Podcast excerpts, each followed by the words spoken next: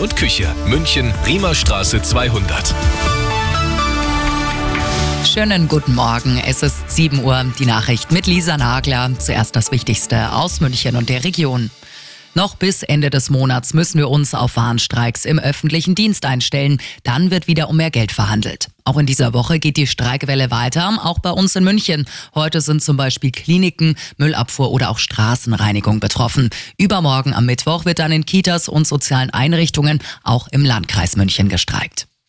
Verbrenner aus, Autobahnen oder die geplante Kindergrundsicherung. Streitthemen innerhalb der Ampel, die gibt's viele. Kanzler Scholz hat die bisherige Arbeit seiner Regierung aber gelobt. Alles das, was manche uns im letzten Jahr vorhergesagt haben mit unserem Land, das ist nicht eingetreten und das ist die Leistung, auf die wir jetzt aufbauen.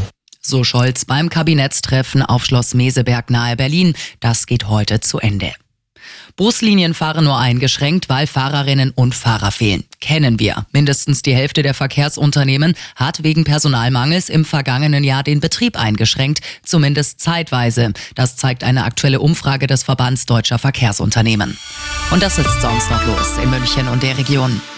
Die Tat hatte im Sommer vor vier Jahren nicht nur München schockiert. Ein Mann mit Wolfsmaske zerrt ein Mädchen in ein Gebüsch, vergewaltigt es am helllichten Tag. Jetzt muss der Fall neu verhandelt werden. Vor knapp zwei Jahren hatte das Münchner Landgericht den Mann zu zwölf Jahren Haft mit anschließender Sicherungsverwahrung verurteilt. Der Bundesgerichtshof hatte der Revision aber teilweise stattgegeben. Der neue Prozess in München beginnt morgen in einer Woche. Und wer neuer Oberbürgermeister von Fürstenfeldbruck wird, das ist auch nach der Wahl gestern noch offen. Es kommt zur Stichwahl in gut zwei Wochen. Lokalreporter Sebastian Impekhofen. Es war ganz knapp. Christian Götz von der Brucker Bürgervereinigung hat rund 33,8 Prozent geholt, CSU-Kandidat Andreas Lode rund 33,3 Prozent.